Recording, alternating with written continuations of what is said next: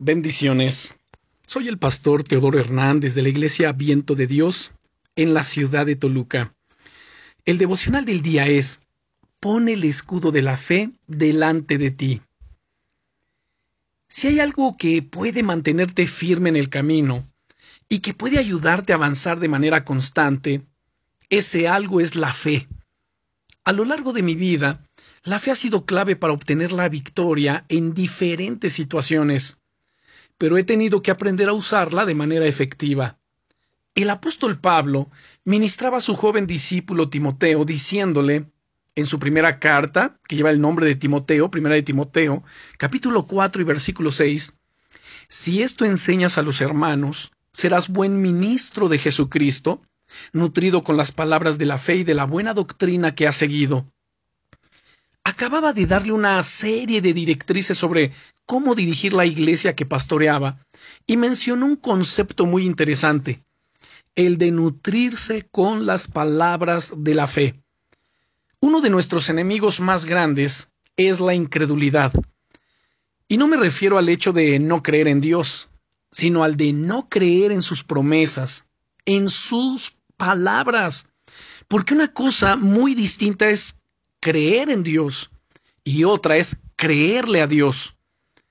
El enemigo nos bombardea a menudo con mentiras y la única forma de bloquearlas es usando el escudo de la fe que encontramos en Efesios capítulo 6 versículo 16. Ahí nos instruye, nos insta a sobre todo tomar el escudo de la fe con el cual vamos a poder apagar todos los dardos de fuego del maligno. ¿Recuerdas que hablamos de ello en una serie anterior? De la misma forma que un guerrero pone el escudo delante de él para frenar las flechas y la espada del enemigo, nosotros también tenemos que poner esas palabras de fe delante de nosotros para frenar las mentiras de las tinieblas.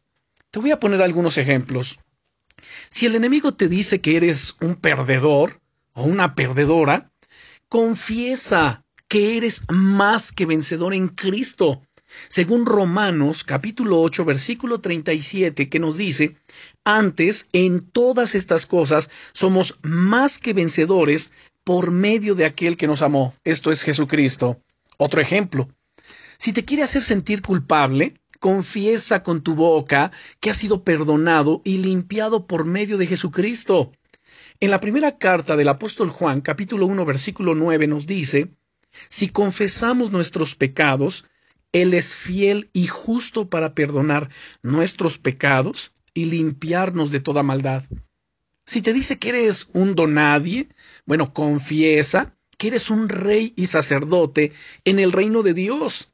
En Apocalipsis capítulo 1 versículos 5 y 6 nos dice, y de Jesucristo el testigo fiel, el primogénito de los muertos y el soberano de los reyes de la tierra, al que nos amó y nos lavó de nuestros pecados con su sangre y nos hizo reyes y sacerdotes para Dios su Padre.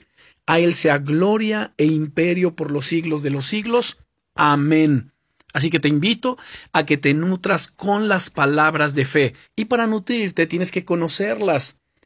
Esto te lleva o nos lleva a estudiar diligentemente la palabra de Dios, no solamente leerla, sino estudiarla. Y entonces no solo te ayudarán a resistir las mentiras del enemigo, sino que además te levantarán y te darán la energía suficiente como para seguir avanzando en el camino. Recuerda, eres muy importante delante de los ojos de Dios. Pon el escudo de la fe delante de ti. Oremos. Señor, quiero agradecerte en este momento porque tú me has dado un escudo glorioso que es la fe ese escudo con el cual voy a poder frenar, detener toda espada del enemigo, todo dardo de fuego del enemigo, toda mentira, tentación, todo ataque. Porque tú, Señor, estás conmigo. Quiero honrarte, quiero servirte y quiero disponer también mi corazón a estudiar tu palabra, conocerla, para confesarla en fe, apropiarme de tus promesas y de tu palabra en mi vida. En el nombre del Señor Jesucristo. Amén. Bendiciones.